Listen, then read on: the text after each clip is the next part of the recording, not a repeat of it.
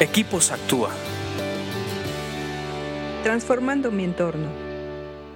¿Qué tal amigos? ¿Cómo están? Me da muchísimo gusto estar aquí con ustedes estudiando el libro de Proverbios en estos podcasts para Equipos Actúa. De verdad nos motiva cuando le dan me gusta o se suscriben al canal. Vamos a continuar, estamos hablando de la necedad. Estamos viendo Proverbios 9 del 13 al 18 y lo estamos desglosando poco a poco.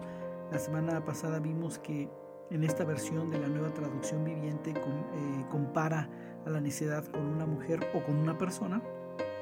Y vimos algunas de sus características. Hoy vamos a leer el 14 y el 15 que dice así.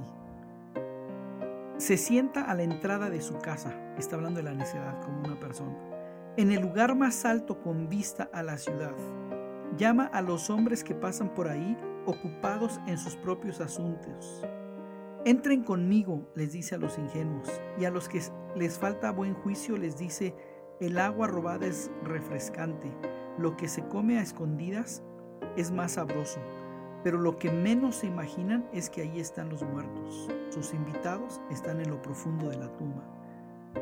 Eh, leí todo, leí hasta el 18, pero vamos a detenernos en el 14 y 15.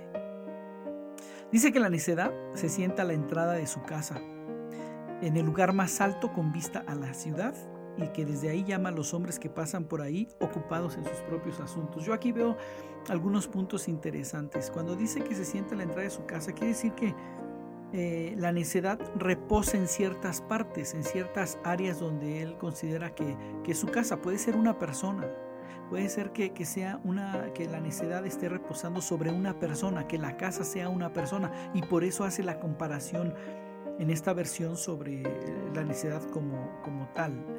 Y me llama la atención porque quiere decir que tiene un centro de operaciones, un lugar desde donde está operando, que está maquinando a quién va a tentar y a quién va a hacer caer.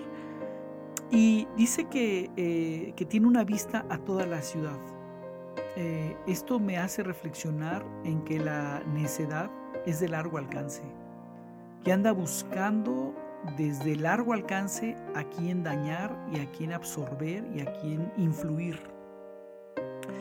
Pero eh, en el 15 me llaman la atención dos cosas. Dice, llama a los hombres que pasan por ahí ocupados en sus propios asuntos. O sea que, la necedad empieza a llamar a los hombres. Empieza a buscar la manera de que caigan en sus redes y de atraerlos. Hace un llamamiento abierto. La necedad es cínica. La necedad es desvergonzada, la necedad no se disfraza ni nada, es cínicamente llama a la gente. Esa es la primera. Y la otra es, dice, eh, ocupados en sus propios negocios, en sus propios asuntos. Eh, la necedad es tan fuerte que no importa si tú estás ocupado. Yo me acuerdo que de niño mi mamá decía y también mis abuelos decían que la ociosidad es la madre de todos los vicios. Y, pasan los años y me doy cuenta que sí, que efectivamente estar de ocioso hace que te hagas vicioso de algo porque simplemente no estás haciendo nada. Pero con la necedad pasa lo contrario. La necedad se enfoca en los que están ocupados en sus asuntos para distraerlos y que no cumplan con su propósito y, con lo que están haciendo. Y eso me llama mucho la atención. Por eso hay que poner mucho cuidado cuando tú ya estás trabajando en lo que tú sabes que tienes que hacer. O, simplemente cuando estás trabajando, cuando tienes tu casa, cuando estás eh, edificando tu vida, porque a la necedad no le importa. Es más, la necedad, eso es lo que busca.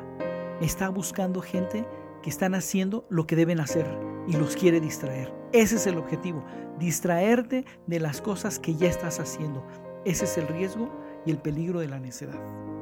Medítalo, medítalo porque la necedad es muy agresiva. Eh, nos vamos a quedar con este pensamiento en, en esta semana y continuamos en la siguiente.